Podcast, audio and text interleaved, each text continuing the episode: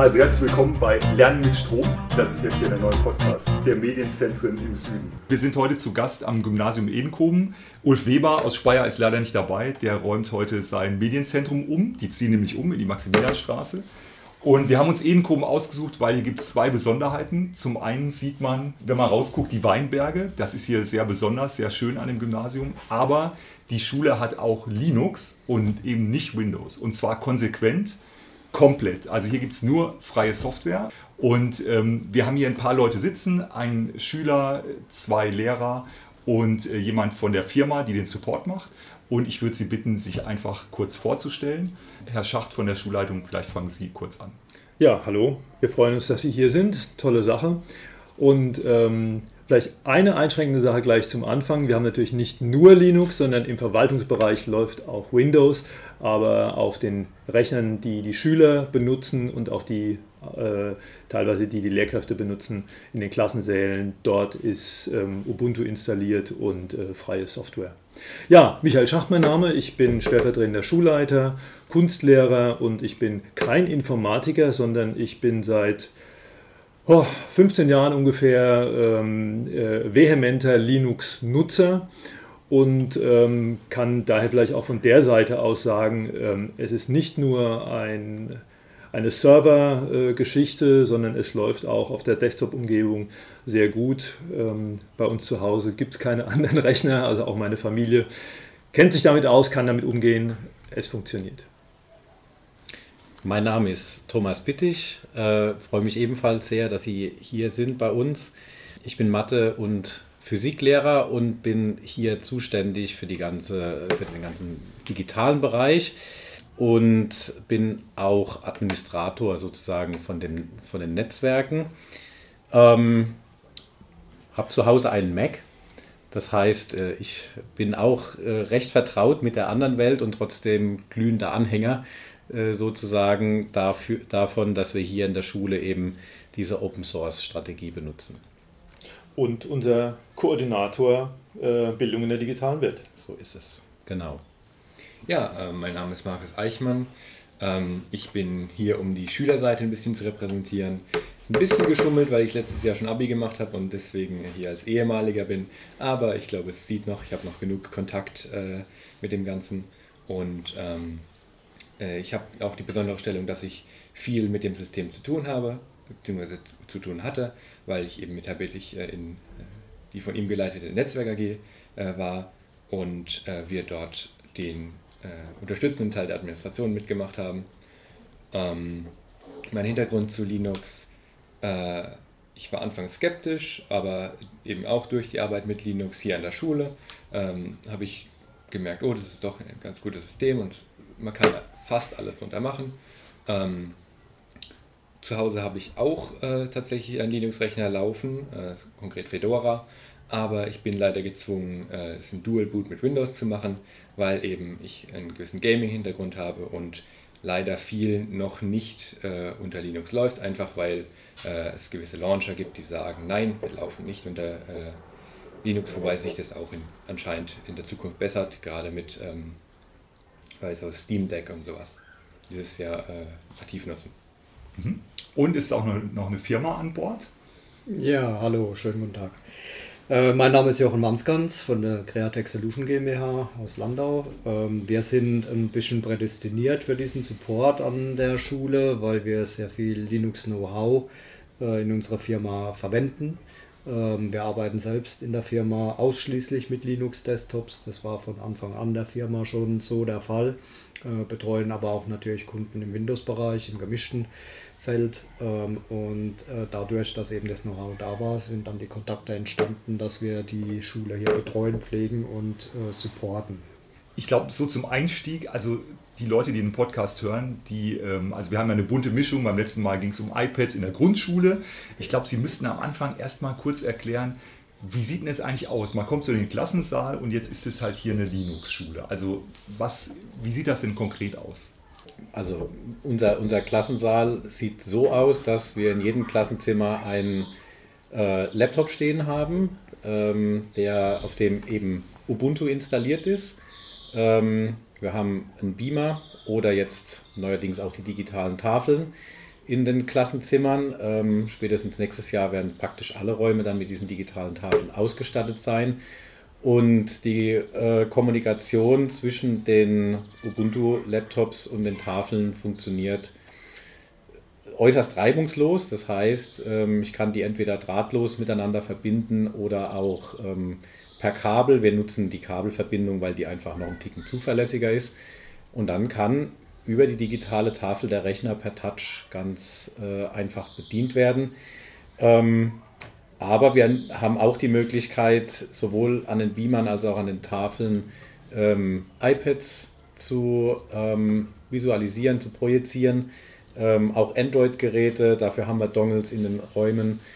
Wir haben Dokumentenkameras und sind dadurch, denke ich, ähm, ziemlich breit aufgestellt und können vor allen Dingen eben auch alle Systeme bedienen. Ja, also wenn die Schüler äh, ihre eigenen Systeme mitbringen, ähm, können die bei uns gut angezeigt werden. Vielleicht kann man gerade einen Schritt zurückgehen, wenn Sie jetzt sagen, was, wie ist das, wenn man in den Klassensaal kommt?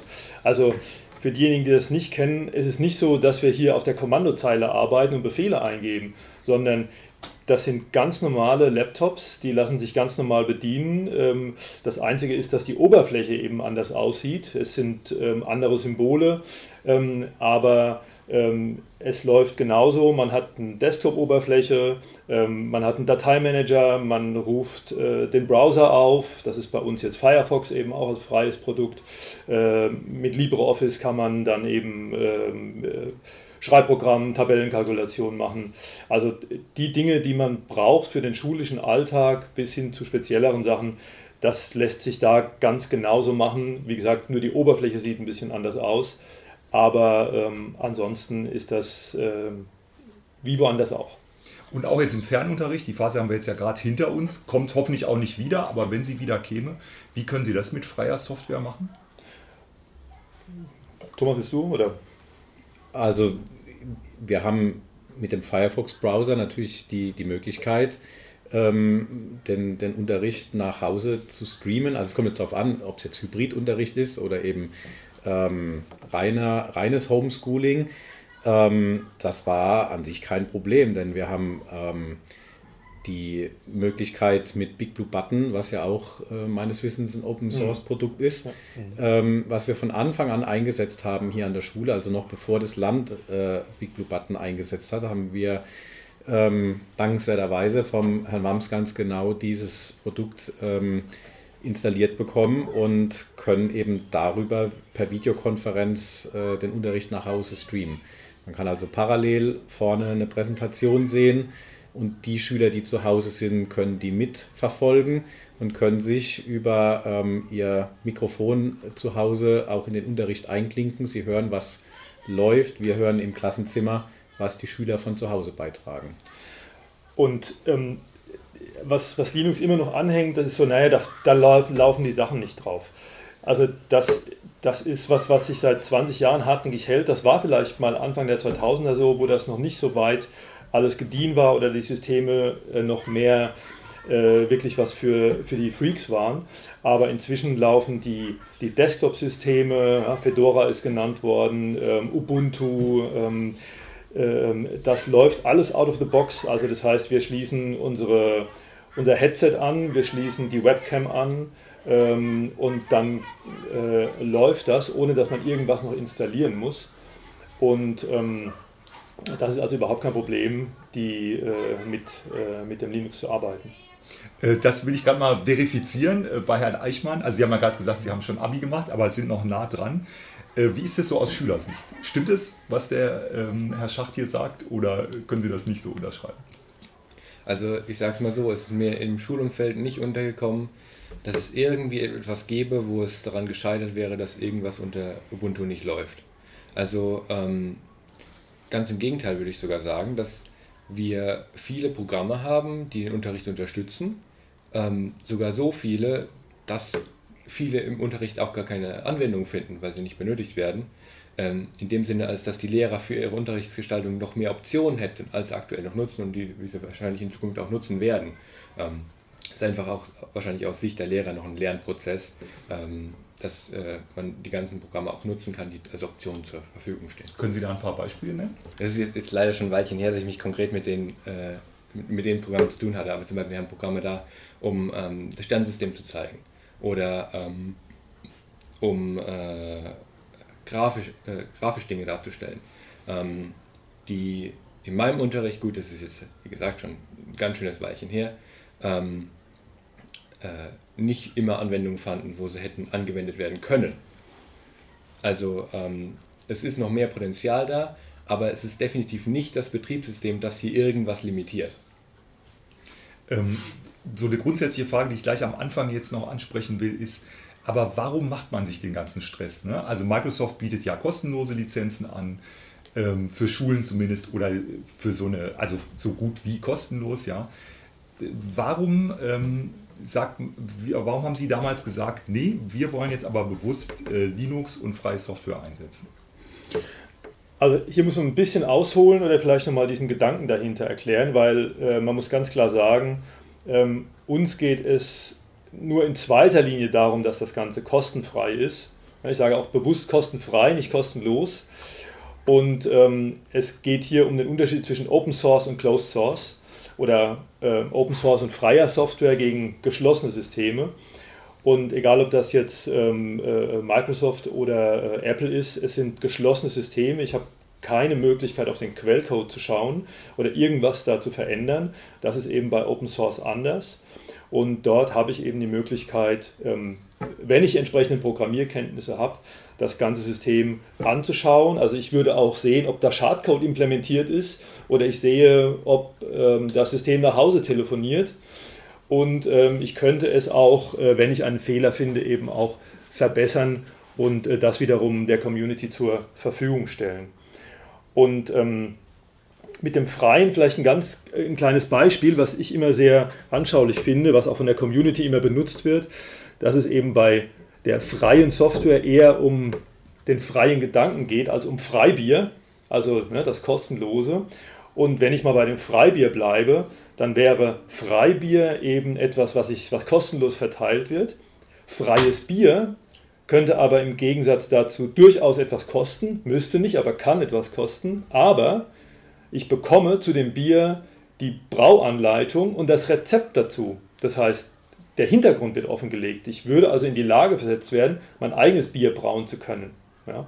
Und das ist genau das, was wir hier gut finden, dass die, die Open Source Geschichten ähm, eben nicht nur kostenlos sind, wie gesagt, das, das ist eher in zweiter Linie interessant, sondern ähm, dass äh, das Ganze eingesehen werden kann, dass keine Firma dahinter steht, die in erster Linie damit Geld verdienen will. Also da steckt natürlich auch so dieses Werben drin. Ja? Also jeder kennt das, die Microsoft-Produkte, die dieses und jenes anbieten und man dieses oder jenes nutzen soll. Das ist eben bei den offenen Produkten nicht der Fall, weil es keine, kein Gewinnstreben in dem Sinne dabei gibt. Ja. Dieses offene, Herr Dr. Bittig, äh, dass Sie quasi die Motorhaube aufmachen können und sehen, wie das Ganze funktioniert, können Sie da ein paar Beispiele nennen, wie Sie das einsetzen? Also wo die Schüler dann auch wirklich gucken, also Sie werden jetzt wahrscheinlich nicht den Quellcode verändern, aber was, wo gucken Sie unter die Motorhaube jetzt von den Programmen, die Sie einsetzen? Ähm, das ist eine gute Frage. Also ich würde mal behaupten, so ganz konkret machen wir das vielleicht am ehesten noch in der Netzwerk AG, weil das natürlich schon was sehr äh, Fortgeschrittenes ist. Also da gucken wir wirklich rein ähm, auf die administrative Ebene, wo wir dann auch ähm, Programme installieren oder ähm, kleinere Veränderungen im Betriebssystem vornehmen. Ähm, ich glaube, es geht aber hier vor allen Dingen allein schon um diese Haltung, um diesen Gedanken, dass es prinzipiell möglich ist und dass es eben diese Offenheit und diese Unabhängigkeit gibt von den Konzernen. Ähm, Wichtig ist mir außerdem diese äh, Gleichbehandlung, ja, dass also ähm, es so ist bei uns, wenn ich ein Programm nutze im Unterricht, dass ich es eben jedem Schüler ermöglichen kann, es auch zu Hause zu benutzen. Ähm, wir haben jetzt während der Corona-Krise ähm, ja den Fall gehabt, dass ganz schnell möglichst viele Schüler äh, versorgt werden mussten mit, mit Laptops, die, die diese Möglichkeiten zu Hause gar nicht hatten. Ähm, und da konnten wir eben auch ganz schnell reagieren und sehr alte Geräte den Schülern noch mit nach Hause geben, ähm, was übrigens auch eine Stärke ist von Ubuntu, das eben gerade oder von, von Linux und Open Source, dass ich eben gerade auf älterer Hardware, die nicht mehr so leistungsfähig im Vergleich zu dem aktuellen Stand ist, dass diese ähm, noch relativ schmerzfrei äh, funktioniert. Und ähm, da konnten wir eben auch recht schnell reagieren und den Schülern das mit nach Hause geben. Aber um auf Ihre Frage zurückzukommen, ähm, ich würde sagen, im Alltag wird das nicht gemacht. Da müssen wir mal ehrlich bleiben. Aber ja, ich meine, Sie waren ja in der Netzwerk AG drin. Also können Sie mal beschreiben, was Sie dann konkret machen am Rechner? Also, ähm, die Netzwerk AG an sich ist, äh, wie ich Ihnen vorhin schon gesagt hatte, ähm, ein äh, Organ, was Herr Bittig unterstützen soll.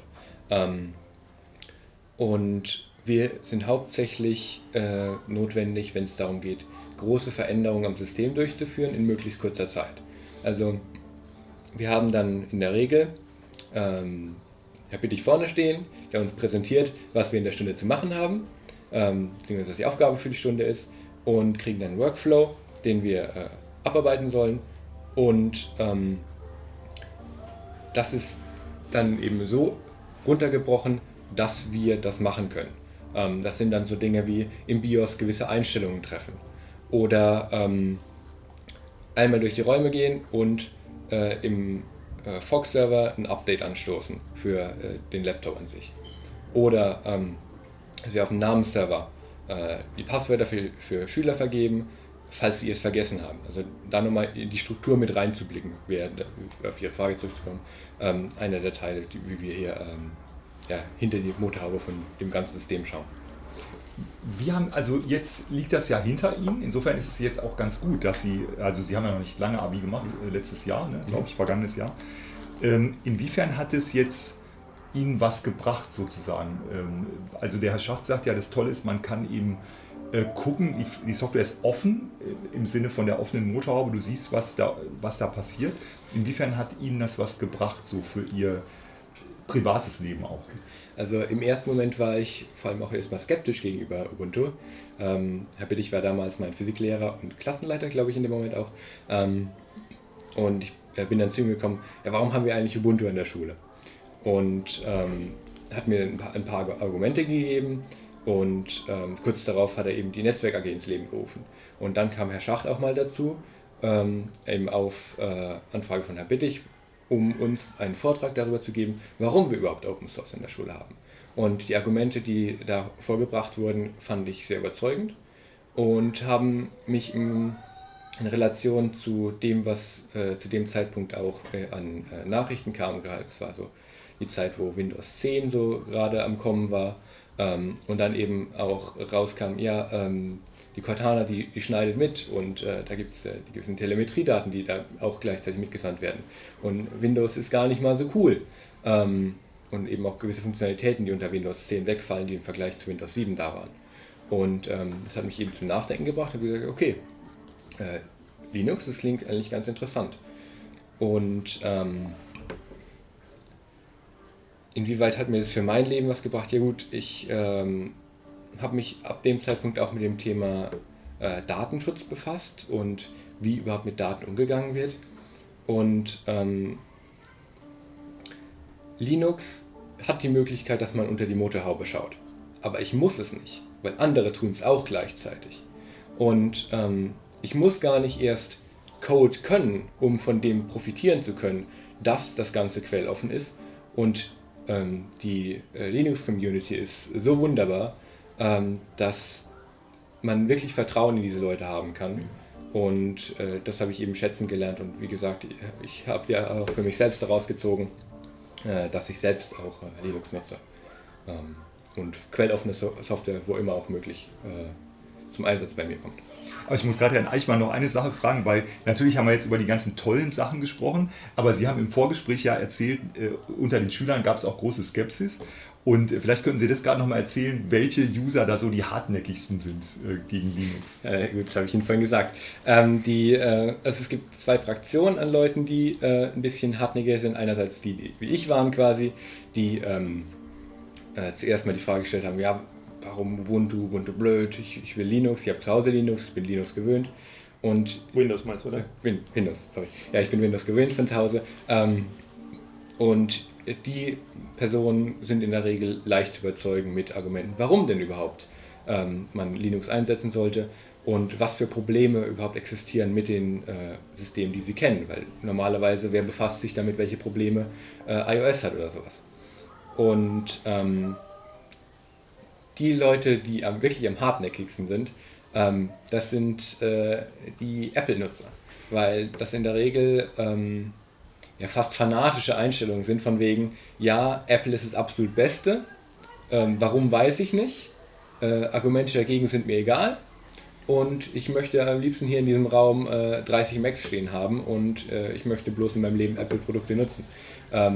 Ich meine, man muss sich nicht wirklich damit abgeben, weil es ist kein Argument. Es ist nichts, was fundiert ist, es ist nichts, wo irgendwie recherchiert ist, es ist einfach bloß die Meinung, ja, was teuer ist, ist gut und Apple ist das teuerste und deswegen muss es das Beste sein. Ähm, Herr Wamsgans, Sie haben jetzt noch gar nichts, also ich habe Sie noch gar nicht gefragt, Sie durften noch gar nichts sagen.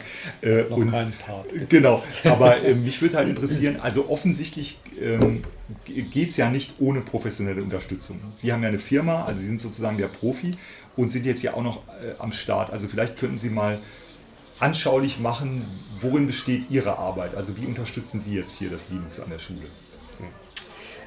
Also grundsätzlich Support gibt es natürlich in jedem Fall. Wir betreuen ja Firmen, die gemischte Systeme einsetzen. Wir müssen natürlich genauso nach Windows supporten, wir müssen nach Linux supporten, wir müssen unter äh, Mac supporten. Ähm, es geht halt immer irgendwas nicht. Da verhält sich Linux auch nicht anders wie, ein, äh, wie eine andere Software. Ähm, allerdings hat man mit, ähm, mit Linux ein paar Vorteile. Man kann sehr leicht automatisieren. Ähm, wenn man den Schritt mal geht, was der Herr Schacht jetzt gesagt hat, was sie natürlich nicht mehr tun, heute auf der Kommandozeile arbeiten. Wir machen das sehr intensiv, weil diese Kommandozeile eben ähm, extreme Vereinfachung bietet äh, in Automatisierungsprozesse, die wir brauchen. Ähm, wenn es Probleme gibt, sind die in der Regel unter Linux auch leichter zu beheben. Das liegt ganz einfach daran, dass unter Linux viele Werkzeuge existieren, um zu sehen, was tut denn ein, Pro ein Programm im Hintergrund. Ich kann es sehr leicht analysieren, was ähm, in der Microsoft-Welt teilweise sehr schwierig werden kann und oftmals dann irgendwie so ein Trial and Error ausartet. Man probiert einfach, bis es geht, weiß dann aber nicht wirklich, warum das jetzt geht und was der Fehler war, kann man unter Linux mit, mit, mit äh, der Kommandozeile äh, sehr schnell feststellen, wo das Problem liegt, wenn ein Programm nicht startet, wenn es falsch funktioniert, wenn es nicht tut, was es soll oder das Netzwerk irgendwo aus dem Tritt kommt, irgendwas nicht funktioniert. Ähm, durch diese Möglichkeiten, äh, diese Analysen zu machen, spart man vom Support her eine Menge Zeit. Ähm, wir hatten ja eben vorhin auch mal drüber gesprochen, wie viel Support brauchen wir denn? Das ist natürlich immer ein bisschen schwer zu beantworten. Wir haben jetzt mal geguckt, wir sind hier so mit, mit, mit sieben Stunden im Monat äh, momentan so äh, im, im Schnitt. Wir haben das mal analysiert über das letzte Jahr, hatten wir etwa sieben Stunden im Monat. Ähm, was passiert da? Also die sieben Stunden entstehen nicht jeden Monat. Manchmal gibt es ein Problem und dann gibt es mal die, die Rollout-Phase, wo ja auch die äh, Computer AG dann zum Beispiel hier dabei ist äh, und unterstützt, wo dann äh, neue Programme äh, ausgerollt werden äh, auf die ganzen Rechner und ähm, das Betriebssystem vielleicht angehoben wird auf neueren Stand. Ähm, ja, äh, das ist, also ich muss sagen, es macht sehr viel Spaß hier. Durch das, dass die Schüler dabei sind, müssen wir das nicht alleine machen. Geht jetzt unser Support zurück, dafür bei den Schülern der Support hoch, aber die Schüler lernen ja auch was dabei. Die sehen mal, wie das funktioniert in der Praxis. Wie kriege ich überhaupt so, wie beherrsche ich so eine große Anzahl an Rechnern? Wir haben hier etwa 160 PCs im Schülerbereich ähm, im Einsatz äh, und das, das, das ist nicht so ohne. Das ist schon eine ganze Menge. Das ist eine große Firma. Ähm, die Rollout-Mechanismen lernen sie dann kennen. Vorhin hat man schon erwähnt hier äh, Fox-Server, was im Hintergrund ist. Das ist so ein, so ein Imaging-System. Ähm, da wird ein Image erstellt und das wird dann auf die Computer ausgerollt. Geht auch sehr einfach. Man muss keine Lizenzen beachten. Unter Windows geht es auch ein bisschen komplizierter, weil wir die äh, Lizenz-Rollouts noch machen müssen oder entsprechende äh, Server, die die Lizenzierung machen, hinten dran haben müssen. Also das ähm, heißt, ich frage jetzt nochmal so äh, quasi ganz, ganz dumm. Also Image, Sie können sich quasi selber Ihr System zusammenstellen, wie Sie es brauchen, mit den Programmen, die Sie haben möchten. Und dann wird es ähm, wird quasi so, ein, so eine Blaupause erstellt, die dann ausgerollt wird auf alle Systeme. Habe ich das so richtig verstanden? Oder? Exakt. Also es ist so, dass äh, hier Anforderungen gesammelt werden, erstmal von den Lehrern. Da kommen dann manchmal Anregungen, wir hätten gern dieses Programm, das Programm äh, im Unterricht. Ähm, dann setzen wir uns mit dem äh, Herr Dr. Biddick zusammen, ähm, gucken, okay, was brauchen wir rein, was ist sinnvoll, äh, machen dann praktisch einen neuen Prototyp, eine Blaupause. Ähm, das ist dann dieses Image und ähm, das wird dann äh, auf alle PCs dann äh, identisch ausgerollt. Das heißt, Sie sind mit Linux äh, ziemlich flexibel. Also wenn jetzt ein Kollege irgendein Programm will, das es aber vorausgesetzt für Linux halt gibt, dann können Sie das sofort oder relativ zeitnah ausrollen. Oder? Also es gibt, gibt zwei Möglichkeiten. Ähm, zum einen sammle ich das ganze Jahr über immer so die, die Wünsche, die die Kollegen längerfristig haben. Ähm, das wird dann immer einmal in den Sommerferien gemacht, dieses äh, neue Image, ähm, wo jetzt gerade auch komplexere ähm, also komplexere Programme installiert werden oder eben Updates gefahren werden.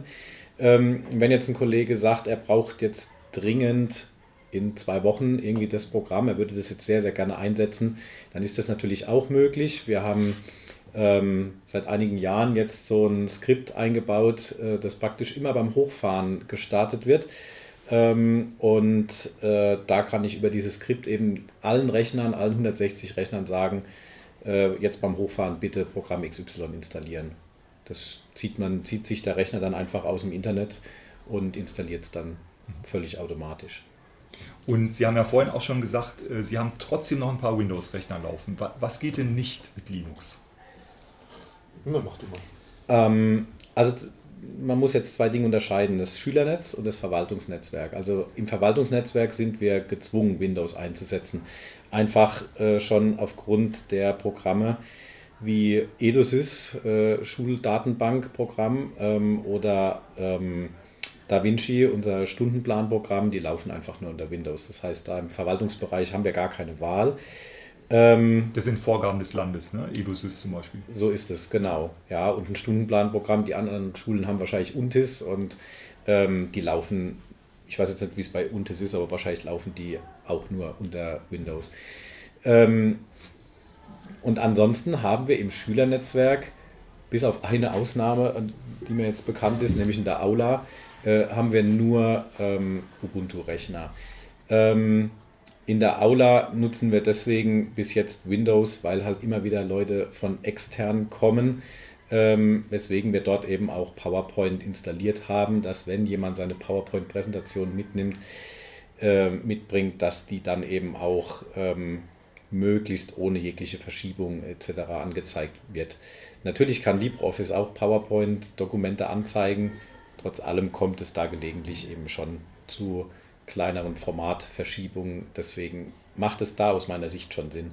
Wobei wir unseren Schülern immer predigen, wenn ihr eine Präsentation macht, bringt am Ende ein PDF mit. Das läuft überall äh, völlig problemlos.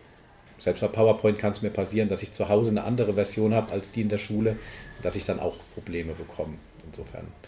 Da will ich gerade nochmal einhaken, weil das ist ja immer so der Einwand, der kommt. Also sofort kommt er ähm, von Kollegen und Eltern ja, Microsoft ist doch der Industriestandard, die müssen auch auf die Berufswelt vorbereitet werden und so. Jetzt sagen Sie denen, macht doch ein PDF, was ja eigentlich ein Workaround ist, weil Sie kein originales Microsoft Office haben. Also wie begegnen Sie diesem Einwand? Industriestandard, die müssen auch auf die Arbeitswelt vorbereitet werden. Vielleicht sagt da aus technischer Sicht gerade Herr Wamsgans was dazu und dann gehe ich aus didaktischer Sicht nochmal drauf ein. Also erstmal muss man sagen, es gibt keinen Industriestandard Microsoft. Äh, es ist weit. Das ist auch tatsächlich ein Begriff, den ich so übernommen habe. Von, also, mhm. Aber mit diesem Begriff operieren die Leute tatsächlich. Ja. Ähm, da muss man aber vielleicht mal ein bisschen anders rangehen an die Sache. Ähm, wir setzen hier in der Schule ja LibreOffice an. letztendlich erwarte ich ja von einem Schüler, er soll ja was lernen. Ich muss ja auch Transferwissen aufbauen. Also ähm, dann will ich doch letztendlich Textverarbeitung oder Tabellenkalkulation ähm, lernen oder eben wie ich eine Präsentation gestalte, didaktisch. Ähm, ein guter Vergleich äh, kam vom Herrn Schacht, äh, das ist mir so noch nie gekommen. Ähm, ich lerne ja auch Autofahren und nicht Golf fahren. Ja? Also es ist egal, auf welchem Auto ich lerne, ich sollte dann hinterher Auto fahren können, egal welches Produkt das ist. Und genau das ist das Entscheidende. Ähm, ich brauche dazu das nicht. Und wenn ich das kann mit LibreOffice, dann kann ich es auch äh, mit Microsoft Office oder mit irgendeinem Office. Ist vollkommen egal. Es gibt ja inzwischen Alternativprodukte, äh, Google Online Office, ähm, Only Office, ähm, gibt es ja etliche am Markt, gibt auch kleinere äh, Hersteller noch. Äh, wichtig ist, das Konzept hinten dran verstanden zu haben. Ähm, das halte ich für sehr wichtig und ich halte es ähm, auch für, für nicht richtig nur auf ein Produkt zu schulen. Und das machen wir in dem Moment, wenn wir sagen, wir machen äh, Excel. Weil dann weiß ich halt, okay, ich muss auf den und den Knopf drücken, aber weiß ich dann auch, was ich da tue, warum mache ich das? Äh, wie funktioniert eine Tabellenkalkulation überhaupt, dass ich da Formeln eingeben kann in eine Zelle? Das ist ja durch die Bank gleich. Das muss ich nicht anhand von, von Microsoft Office durchführen. Ähm, insofern ähm, ist es sogar eher ein bisschen mh, hm, schwierig oder, oder engt die Sicht vielleicht für den Schüler total ein, ähm, äh, aber man, man, will ihm ja äh, eine Perspektive eröffnen, äh, zu sehen, okay, ich kann das einsetzen, ich kann das einsetzen. Und wenn ich später im Beruf bin und habe halt Office, Microsoft Office, gut, dann nehme ich halt das.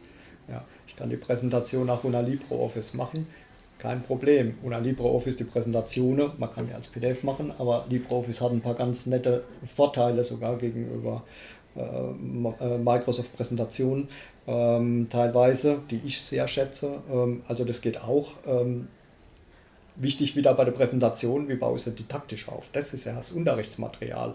Ja, dass ich sage, okay, ich habe hier ein Thema, ich arbeite mir die Punkte und wie bringe ich die jetzt sauber rüber? Wie, wie baue ich das auf? Äh, das Produkt hinten dran, mein Werkzeug, ist egal, ob es ein Kuli oder ein Bleistift ist oder ein Filzstift. Das spielt keine Rolle. Ich, ich brauche Verständnis für das, was ich da tue. Also genau darum geht es. Ja, und ähm, also man muss ja mal ganz klar sehen, äh, natürlich hören wir diese Argumente auch immer wieder. Ja, ähm, aber ähm, diese Firmen, sei es jetzt Microsoft oder sei es Apple, äh, dort geht es um Gewinnmaximierung. Und warum wollen die in die Schule? Da geht es doch nicht um ein Bildungsinteresse, sondern es geht um die frühestmögliche Kundenbindung, damit die Schüler das, was sie dort schon haben, äh, später natürlich nicht mehr umsteigen, weil man natürlich ein Gewohnheitstier ist. Und ähm, wir versuchen eben hier äh, eine die Bandbreite zu eröffnen, plus ähm, die Möglichkeit, sich darüber zu informieren. Und bei aller ähm, äh, Medienschulung und Medienerziehung gehört natürlich auch die Medienkritik unweigerlich ähm, zu diesem ganzen Feld dazu. Und wir sind eine Schule, wir haben einen Bildungsauftrag. Und wir versuchen natürlich hier den äh, Kids das mitzugeben, dass sie nicht einfach alles ähm, äh, akzeptieren, sondern eben auch hinterfragen. Und ähm, wenn ich eben hier ein Produkt habe, wie das LibreOffice, wo kein Gewinnstreben in dem Sinne dahinter steckt, dann ist das natürlich was anderes und ich kann anders damit arbeiten und es, äh, ich kann mir das angucken, wie das da drin aussieht, als ähm, wenn ich ein, ein, Microsoft Office habe und auch wenn das momentan ein heißes Eisen ist, ähm, die Diskussion um äh, Microsoft 365 ähm, ist ja in vollem Gange und der Datenschutzbeauftragte des Landes hat sich ja auch eindeutig dazu geäußert. Und ähm, jeder kann auf den Seiten des Datenschutzbeauftragten dort auch nachlesen, warum das so ist. Und wenn man dort liest, wie viele Daten permanent von jedem User an Microsoft übertragen werden, also da ähm, dann kann ich nicht nachvollziehen, warum das noch genutzt werden sollte. Ja, zumindest nicht in der Schule. Und ähm, hier, wie gesagt, versuchen wir mit der Strategie eben ein bisschen gegenzusteuern und letztlich geht es um den großen Begriff digitale Souveränität. Ja? Und das ist ein ganz wichtiger Punkt, wo man eben sagt, also hier äh, versucht man, ähm, also in der digitalen Welt, darauf wollen wir die, die Schüler vorbereiten, dass man selbstständig und selbstbestimmt und äh, datenschutzkonform eben äh, vorgehen kann. Da kommt jetzt aber nochmal, da kommt jetzt noch ein neuer Player sozusagen, ne? die iPads. Also das ist ja wie so eine Welle gekommen durch Corona. Ich habe es bei uns in der Familie gesehen, also wir haben drei äh, Töchter und zwei haben dann direkt ein iPad bekommen während Corona. Und das ist ja das geschlossene System par excellence. Also Apple will ja auch nicht, also es hat erst seit äh, zwei Jahren oder was, dass man überhaupt, äh, in, äh, dass es überhaupt eine Dateien-App gibt, dass man überhaupt einen USB-Stick anstecken kann und so weiter. Also das ist ja die Blackbox par excellence. Wie gehen Sie denn jetzt damit um? Also die Geräte, ähm, also auch die Lehrkräfte sind ja ausgestattet worden vom Land mit Geräten und wir haben jetzt äh, flächendeckend in der Schule haben die Lehrkräfte ein Dienst-iPad. Und damit ist das ein dienstliches Gerät, was wir natürlich auch nutzen und nutzen müssen. Ähm, ich kann jetzt nicht behaupten, dass wir von unserer Einstellung her damit glücklich sind. Aber ähm, wir haben keine Alternative dazu. Äh, trotzdem äh, bleibt es ja dabei unbestritten, dass wir ähm, auf die Problematik, die damit einhergeht, mit diesem geschlossenen System, natürlich trotzdem aufmerksam machen können und Alternativen eben aufzeigen. Und konkret, wenn jetzt jemand eine äh, Präsentation macht und er macht die halt am iPad, also ich habe es ausprobiert, da gibt es ja zwar Collabora Office, also halt diese äh, LibreOffice-Variante fürs iPad, die sieht aber tatsächlich sehr viel, also die sieht einfach schlechter aus als das Pages von Apple oder natürlich Microsoft Office. Ne? Also wie gehen Sie damit um? Sagen Sie jetzt den Schülern, benutzt Collabora oder ähm, haben Sie da noch eine Alternative oder lassen Sie es dann in Pages machen, als PDF exportieren oder wie, wie läuft das? Also bisher ist das ja so, dass wir äh, aus, aus Schülersicht, ähm, ohne dass wir das jetzt als ein Konzept äh, ganz stark gefahren hätten, eigentlich ein Bring-Your-Own-Device-System haben. Ja? Also die Schüler dürfen ihre Smartphones und äh, Tablets mitbringen und im Unterricht zu Unterrichtszwecken einsetzen. Insofern haben wir da ein sehr breites Feld, äh, was wir jetzt über die Zugriffsmöglichkeiten auf die digitalen Tafeln eigentlich alle bedienen können. Also eigentlich kann jeder mit seinem Endgerät oder Android oder Apple genau. auf die digitale Tafel zugreifen. Und ähm, wir, wir geben da nichts vor oder schränken da nichts ein. Also auch die Apple-User können ähm, mit ihren Programmen das machen, aber wie gesagt, wir, wir klären darüber, darüber auf, was die Closed-Source-Strategie eben auch beinhaltet, auf was man sich einlässt. Und ähm, ich persönlich habe das auch zu spüren bekommen, als ich mich mit meinem Dienst-iPad eben in dem Store anmelden wollte und geschockt war, was dort alles abgefragt wurde, bevor ich mich überhaupt hätte anmelden können, was ich dann in dem Augenblick nicht getan habe. Ja.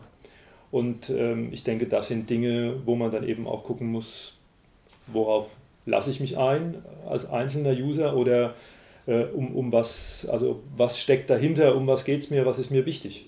Machen Sie dann äh, so Projektwochen zum Thema Datenschutz oder ähm, wie läuft diese Aufklärung oder gibt es da feste Blöcke im Unterricht? Oder? Also wir, wir haben Methodentage. Äh, die zwar zurzeit gerade in der Überarbeitung sind, aber dennoch ähm, dieses Thema Datenschutz ist für uns schon seit ja, sehr, sehr vielen Jahren ein ganz, ganz äh, wichtiger Punkt. Und ähm, da war es eben zumindest im Bereich der alten Methodentage noch so, dass es da drei Tage dazu gab ähm, zum Thema Datenschutz. Dann, ich glaube, in der achten Klasse, mhm. ähm, ja. wo dann wo es einen Vortrag gab von jemand externem, ähm, der erstmal ja, darüber informiert und sensibilisiert hat zum Thema Urheberrecht und zum Thema, ähm, was, was passiert eigentlich mit meinen Daten, die ich da so von mir preisgebe. Ähm, reingreifen darf. Ja, bitte. Ähm, ich erinnere mich immer noch äh, an äh, die Zeit, wo ich diesen äh, Blog hatte und wie geschockt äh, ein Großteil der Klasse war, als wir mal durchgegangen sind, was steht überhaupt in den WhatsApp-AGBs? Was haben die überhaupt von mir? Was machen die mit dem Zeug, was ich, was ich über die WhatsApp-Server schicke? Wie, sie haben ein Recht an jedem Bild, was ich über WhatsApp verschicke. Und ähm, auch generell, wie, wie tief das alles greift. Ähm, das war in dem Moment äh, quasi weltverändernd. Und ich war auch zu dem Zeitpunkt dann sehr plötzlich sehr skeptisch, was ähm, die ganzen Apps mit den ähm, Rechten machen und äh, dieses so anfordern. Und warum fordern die die überhaupt an? Warum braucht ähm, meine Galerie-App äh, Zugriffsrechte auf meinen Standort? Warum kann ich da nicht Nein sagen? Warum funktioniert die sonst nicht? Warum will die Taschenlampe Zugriff auf meine Kontakte? genau solche Dinge. Also ähm, die, dieses äh, Element, den Methodentag, das war sehr prägend für mich tatsächlich. Und äh, ich bin, find, bin auch froh darüber, dass es immer noch läuft. Ja, also ich denke auch, das ist sehr sinnvoll, denn äh, so ist sichergestellt, dass wirklich alle Schüler im Laufe ihrer Schullaufbahn ähm, diese zentralen Punkte mal mitbekommen, mitgegeben bekommen. Und ähm, so ist auch klar, dass diese Themen eben den Raum auch bekommen, den sie verdienen. Das geht natürlich nicht nur in den Methodentagen, sondern wir schulen ja auch natürlich unser Personal, die Lehrkräfte. Und insofern ist das natürlich etwas, was im Unterricht immer wieder sukzessive und an den Stellen, wo es passt, natürlich reinkommt. Ja, also wenn ich jetzt mit den Schülern recherchiere, dann ähm, mache ich die natürlich darauf aufmerksam, dass man nicht jedes Bild, was ich in der Bildersuche ähm, äh, der Suchmaschine meines Vertrauens ähm, eben finde, nutzen darf, ja, sondern dass diese Bilder jemandem gehören, dass es da Lizenzen gibt, dass ich da gucken muss, dass ich vielleicht besser in der Wikipedia suche, weil es dort freie Lizenzen gibt. Oder wenn ich eine Grafik brauche, dann empfehle ich immer die Open Clip Art Gallery, ja, wo, die, äh, wo alles Public Domain ist. Und ähm, das sind natürlich Dinge, von denen sehr wenige Schüler von sich aus schon Wissen mitbringen. Ähm, zum Abschluss, also wir machen ja nachher unsere Quick and Dirty Fragerunde, das wird dann der Abschluss, aber vorher wollte ich noch fragen, also der Zweck der ganzen Sache heute ist ja auch, das mal bekannt zu machen, zu sagen, hey, es gibt eine Linux-Schule für andere, die überlegen, hey, ich würde auch gerne mal freie Software einsetzen bei uns an der Schule. Ne? Was würden Sie denn da empfehlen? Also vielleicht, äh, wie, wie kann man denn anfangen? Wie könnte der Einstieg laufen? Also wenn jemand wirklich jetzt vorhat, ja, Microsoft 365 wird jetzt verboten wegen Datenschutz, das könnte jetzt ein Anlass sein, wir wollen bei uns mehr freie Software einsetzen. Haben Sie da so ein paar Tipps, auch vielleicht Anfängerfehler, die man vermeiden sollte? Also ich denke, der einfachste Einstieg wäre erstmal tatsächlich von Microsoft Office auf LibreOffice umzusteigen und sukzessive ähm, die ähm, Programme, die man regelmäßig nutzt, auf die entsprechenden Open Source Produkte umzustellen. Das geht ja auch unter Windows zunächst einmal. Und ähm, ich meine, die Endstufe ist dann natürlich auch noch ähm, von Windows wegzukommen und das Ganze dann auf ein Linux-System umzustellen. Aber ähm, allein schon, ich finde es schon einen großen Schritt, wenn man mal von Office, äh, von Microsoft Office wegkommt und ein, andere, äh, ein anderes Office-Paket benutzt, dass man vielleicht den Firefox-Browser benutzt ähm, als Open Source ähm, Programm, dass man vielleicht äh, GIMP als Bildbearbeitungsprogramm nutzt oder als Zeichenprogramm in Inkscape und ja, wie sie alle heißen, die Programme, die eben ähm, frei sind und für jeden äh, zu Hause frei installierbar sind. Gibt es denn eine Vernetzung unter Linux-Schulen? Also ich weiß auch gar nicht, wo die nächste überhaupt ist von hier aus. Oder sind Sie da mit anderen Schulen in Kontakt? Also ehrlich gesagt leider nicht. Also da haben wir auch wenig Zugänge. Aber wenn eine Schule sowas machen will, ne, das, deswegen ist natürlich auch dieser Podcast ja auch eine tolle Sache, ähm, dann kann man sich mit so einer Schule mal in Verbindung setzen, also vielleicht auch mit uns, ja, äh, mal anrufen oder mal vorbeikommen und sich das angucken. Und äh, wie Herr Bittig gesagt hat, mit etwas einsteigen, was sehr niederschwellig ist, wo man vielleicht auch dann äh, im, im Kollegium vielleicht schnell auch Mitstreiter hat und ähm, auch was wir jetzt hier besprochen haben, äh, dass man die, die Hintergründe auch mal offenlegt, was steckt dahinter und wo man sagt, jawohl, von der Haltung her möchte ich das andere nicht mehr nutzen. Ja? Ähm, und äh, also klar, wenn ich sage, äh, der Firefox ist, ist ein Browser unter vielen und vielleicht sieht ein anderer toller aus oder kann etwas mehr, ähm, ich weiß es nicht, ja, ich, hab, ich wüsste jetzt eigentlich nicht, aber trotzdem, egal, wenn ich der Meinung bin, dann sage ich halt trotzdem, aber das ist das freie Produkt und deswegen nutze ich es, auch wenn der andere cooler aussieht. Ja, und äh, die, diese Entscheidung mal zu treffen, ist schon mal sehr wichtig und äh, ähm, so einen Prozess anzustoßen. Und da es ja freie Software ist, also man könnte ja jetzt quasi bei Ihnen anrufen, wenn man jetzt eine Schule in was weiß ich ist, ähm, und sagen, Herr Dr. Wittig, Sie haben doch da vorhin von diesem Image geredet oder Herr Wamsgans, ne, die Blaupause, die könnte man bei Ihnen ja bekommen. Also das, ist ja, das ist ja eine freie Software, da gibt es keine Lizenz und Sie könnten es dann quasi auf den Stick äh, flashen und rüberschicken, oder? Jein, also wir hätten natürlich prinzipiell kein Lizenzproblem damit oder auch sonst keine Probleme. Das Einzige, was natürlich, äh, da kann aber der Wams ganz gegebenenfalls was dazu sagen, weil er da in der Technik noch äh, viel mehr drin steckt. Ähm, da muss natürlich auch eine entsprechende Serverstruktur dahinter stehen. Ja? Das ist ja alles eingebunden hier ins Netzwerk und entsprechend ist auch dieses äh, Image, was wir haben, auf unsere Serverstruktur und unsere Netzwerkstruktur angepasst. Von daher wird es nahezu sicher woanders nicht laufen. Nicht laufen. Das muss man mhm. sagen. Ja, wenn, ich, wenn ich den Computer hochfahre, komme ich an den Login-Bildschirm und der kommuniziert natürlich schon mal mit dem entsprechenden virtuellen Server, der im Hintergrund läuft. Ja, der wird an der anderen Schule nicht laufen. Also wenn, dann müsste man das komplette System übertragen. Ähm, anders würde es meiner Meinung nach nicht gehen. Also man braucht da schon eine Unterstützung von, äh, von, von einem Profi irgendwo, der sich damit auskennt, sonst äh, wird es natürlich schon schwierig. Also jetzt ganz so von null einfach mal einzusteigen, um mal schnell sowas auszurollen, das funktioniert unter keinem Betriebssystem. Das, äh, die Infrastruktur muss natürlich angepasst und, und, und an, angekuppelt werden an diese ganzen Systeme. Aber ich glaube, ist, das ist, ja. das ist, glaube ich, schon eine Stufe zu hoch. Gehen wir mal eins weiter runter und dann sind wir eigentlich auch schon bei einer tollen Sache, nämlich ähm, Sie können sich aus dem Netz jegliche Linux-Distribution einfach runterladen und können sie kostenfrei und ganz legal installieren. Äh, sie brauchen keinen Lizenzschlüssel, Sie müssen kein Microsoft Windows-Produkt kaufen. Ähm, was ja auch so was ist, die Leute kaufen einen, einen Computer oder einen Laptop, bezahlen einen Preis dafür. Es ist ihnen den meisten gar nicht bewusst, dass sie in diesem Preis das Betriebssystem mitbezahlen. Das ist nicht kostenlos dabei, was viele meinen. Ja? Also ich bekomme den Rechner ohne Betriebssystem entsprechend günstiger. Also ich kann mir das Betriebssystem natürlich installieren und jetzt sind wir wieder bei dem freien Bier von vorhin, was dann durchaus was kosten darf, weil dieses Image, das ist natürlich was, was Herr Wamsgans für uns anpasst und dafür bezahlen wir natürlich auch was. Aber das Produkt selbst, das ist kostenfrei. Ich wollte gerade sagen, also mir ging es nochmal um diesen, das quasi klar zu machen, ne? dass Sie haben das angepasst, Herr Wamsgans, und da braucht man, ähm, ich glaube, das ist auch heute so ein Ergebnis, dass es gut ist, professionelle Hilfe zu haben, aber Sie haben keine Lizenz da drauf. Ne? Also es könnte, man könnte, wenn man das jetzt so nachbaut und sich die Hardware auch so hinstellt, dann läuft es und man muss sich nicht bei Ihnen quasi registrieren und eine Lizenz bei Ihnen kaufen, ne? sondern... So ist es, ja. ja. Genau. Mhm. Genau, dann wäre ich jetzt eigentlich fertig, jetzt mal ein bisschen länger gebraucht, fast 50 Minuten. Ähm, aber Sie haben alle so viel aufgeschrieben, äh, außer Ihnen, Herr Eichmann. Äh, vielleicht wollen Sie noch irgendwas Wichtiges sagen, sonst hätte ich jetzt nur noch meine, also nur noch just for fun, die Quick and Dirty Fragerunde am Schluss.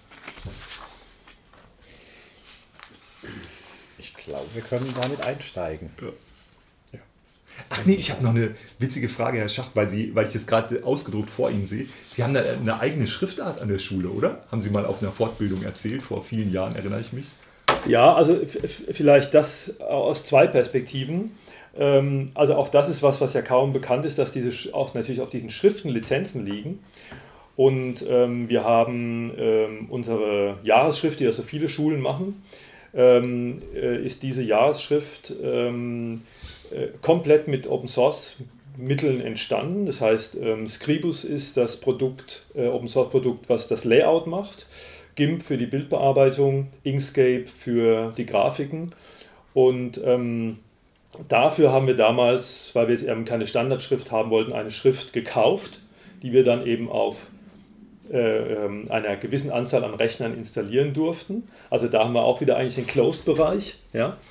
Aber ähm, es ist so, dass die, ähm, die Linux-Installation eben halt auch nur Schriften hat, die freie Lizenzen haben. Und deswegen findet man dort halt auch Microsoft Office-Schriften eben nicht in diesem Bereich. Wie teuer ist so eine Schrift? Das das ist sehr unterschiedlich. Also sie bekommen Schriftarten, die ähm, im Bereich von, keine Ahnung, 20, 30, 50 Euro sind.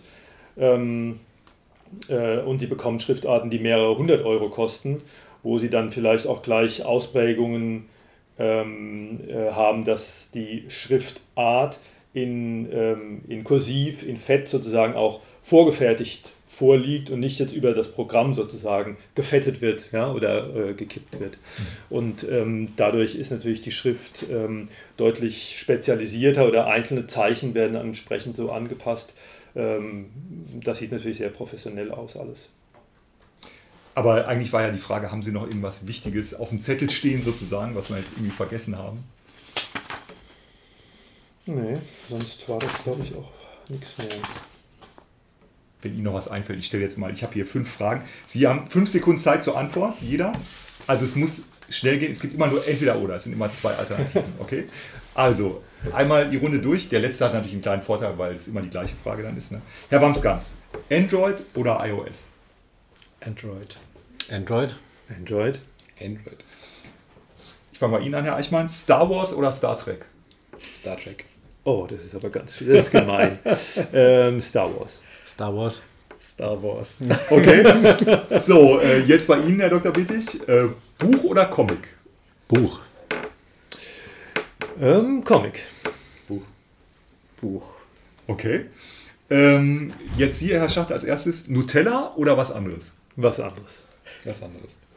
Definitiv was anderes. Auch was anderes. Echt, das glaube ich jetzt wirklich nicht. Also unsere Familie hat alles ausprobiert, also alle noch so teuren Biosorten. Also was, was können Sie denn da empfehlen? Da muss ich jetzt aber. Ah nee, das wäre jetzt Werbung, Moment, das kann man dann wieder. Doch, dann, ich kann was empfehlen. Mar Marmelade. Ach so, Moment, ah, Sie haben das so verstanden. Ja, ja, genau. Äh, die Frage war eigentlich, also äh, bei Nuss-Nougat-Creme nimmt man da das Original? Ah, alles klar, okay, gut. Hopp. Und jetzt eine Frage an die Lehrer, Herr Wamsgans, da sind Sie jetzt äh, leider außen vor. Ähm, und Herr Eichmann, Sie auch sofort korrigieren oder erstmal liegen lassen? Sofort korrigieren? Erstmal liegen lassen. Alles klar. Ähm, ja, dann äh, würde ich sagen, vielleicht ist Ihnen noch kurz was eingefallen, was Sie loswerden wollten. Gut, dann äh, sage ich mal vielen Dank, dass wir hier zu Gast sein durften. Der Herr Weber lässt sich heute entschuldigen, er ist beim nächsten Mal wieder dabei. Und ähm, jetzt würde ich, jetzt schalte ich die äh, Mikrofone aus und würde aber gerne mal noch ein Foto machen äh, von dem Open Source Zeichenprogramm und so. Vielen Dank und bis zum nächsten Mal. Tschüss. Tschüss.